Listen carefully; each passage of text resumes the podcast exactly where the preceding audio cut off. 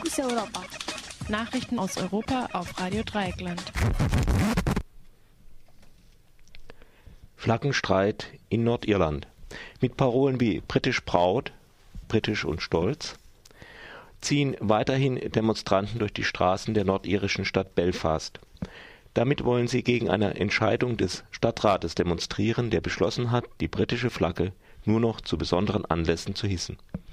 Der Kampf zwischen vorwiegend protestantischen England-treuen Nordiren und den vorwiegend katholischen Bewohnern, von denen viele von einer Vereinigung mit der Republik Irland träumten, hat Jahrzehnte gedauert und Tausende von Todesopfern gefordert, bis im Jahr 1998 ein Friedensschluss zwischen England und der irisch-republikanischen Armee gelang. Der Flaggenstreit erinnert an alte Wunden. Zypernhilfe wohl erst nach Präsidentschaftswahlen im Februar. Nach einem Bericht des Handelsblattes, der sich auf Verhandlungskreise in Brüssel stützt, soll eine Entscheidung erst Anfang März fallen. Laut Handelsblatt soll der Ausgang der Präsidentschaftswahlen abgewartet werden. Am 17. Februar findet der erste Wahlgang statt, eine mögliche Stichwahl eine Woche später. Amtsinhaber ist derzeit der Kommunist Dimitris Christoforas. Christofias. Christofias hat es abgelehnt, als Gegenleistung für Hilfen aus der Europa, aus der Euro-Rettungsfonds Privatisierungen vorzunehmen. Laut der Agentur Reuters dementierte ein Sprecher des deutschen Finanzministeriums jedoch jeden Zusammenhang zwischen der Hilfe und der Wahl. In Deutschland gibt es Kritik an einer möglichen Zypernhilfe, weil kolportiert wird, dass das nur russische Oligarchen zugute käme, die Schwarzgeld auf zyprischen Banken hätten. Zypern tut auf der griechischen wie auf der türkischen Seite wenig oder nichts gegen Geldwäsche. Zur Ablehnungsfront gehört deshalb auch insbesondere die deutsche SPD. Ob ein Präsident, der kein Kommunist ist, da besser wäre, ist wohl abzuwarten. Anders als die SPD sehen es laut Süddeutscher Zeitung sogenannte EU-Experten.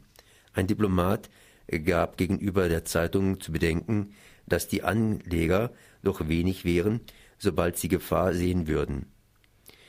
Zitat, wenn, der, wenn die Euro-Länder nicht helfen, schaden sie kaum russischen oder chinesischen oder anderen Millionären, sondern sie riskieren, dass Zypern komplett in die Krise rutscht. Öcalan will auf Kurdenstaat verzichten und bietet der Türkei Hilfe im Syrien-Konflikt an.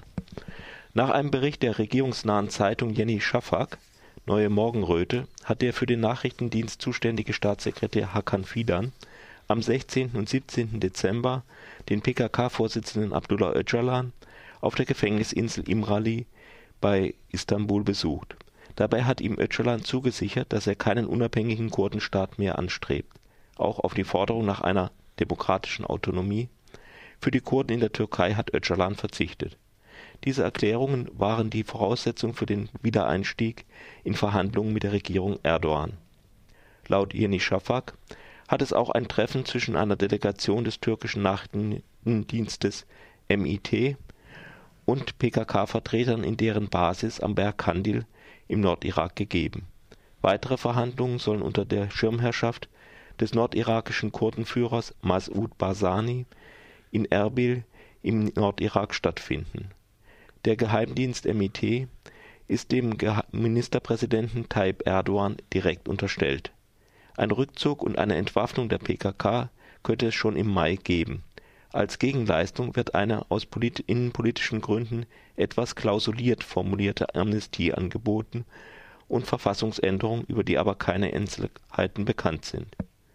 Insbesondere schweigte Jenny Schafak auch über das mögliche weitere Schicksal des zu lebenslanger Haft verurteilten PKK-Vorsitzenden Abdullah Öcalan. Öcalan hatte indessen eine, ein besonderes Angebot für den Gesandten des Ministerpräsidenten. Er bot an, ein Ableger der PKK, die Partei der Demokratischen Union äh, (PYD) in Syrien, könnte die Seite wechseln. Die in den mehrheitlich von Kurden bewohnten Teilen Syriens organisierte Partei steht im Verdacht, mit dem Regime heimlich zusammenzuarbeiten. Sie wurde deshalb bereits von einer islamistisch-salafistischen orientierten Rebellengruppe angegriffen. USA warnen den britischen Premierminister David Cameron vor dem Verlassen der Europäischen Union. Philip Gordon, stellvertretender Außenminister der USA und zuständig für Europa, unterstrich während eines Besuchs in London, dass die USA ein Interesse an der EU-Mitgliedschaft Englands habe. Der britische Premierminister David Gordon möchte die Beendigungen der britischen Mitgliedschaft neu verhandeln, was bei anderen Mitgliedern der Europäischen Union auf wenig Gegenliebe trifft. Jede Stunde, die wir auf einem Gipfeltreffen über das institutionelle Make-up der Union diskutieren, ist eine Stunde weniger, die wir über Themen wie Arbeitslosigkeit, Wachstum und internationalen Frieden diskutieren, sagt Philip Gordon laut Financial Times. Der linke Guardian wertete die Äußerungen Gordons als ein klares Signal, dass die Special Partnership zwischen England und den USA durch einen Austritt Englands aus der Europäischen Union abgewertet würde. Kritik kam auch von einer Insel in der Nachbarschaft Englands. Der irische Premierminister Edan Kennedy, bezeichnete während einer Feier in Dublin anlässlich des Jahrestages der irischen EU-Mitgliedschaft die Möglichkeit, dass Großbritannien die EU verlässt, als ein Desaster. Iran. Sanktionen treiben Inflation auf Rekordniveau. Als Folge der verschärften Sanktionen wegen des iranischen Atomprogramms, unter anderem von Seiten der EU, ist die Inflation in Iran auf ein noch nie erreichtes Niveau gestiegen.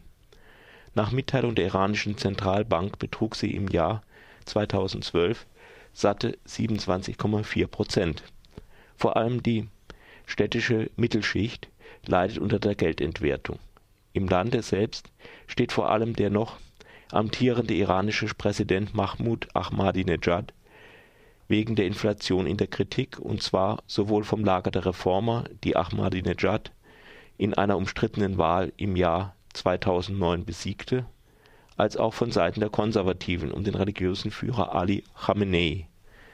Khamenei hatte die Wiederwahl Ahmadinejads einst massiv unterstützt, doch der Zögling erwies sich als aufmüpfig. Ahmadinejad kann bei der nächsten Wahl in diesem Sommer nicht noch einmal antreten und es erscheint mehr als fraglich, ob ein Parteigänger von ihm das Rennen machen kann. Da auch die Reformer wohl blockiert werden, bleibt nur ein weiterer Mann von Ali Khameneis Gnaden übrig, der dann die hohe Inflation wird verantworten müssen. Fokus Europa. Nachrichten aus Europa auf Radio Dreieckland.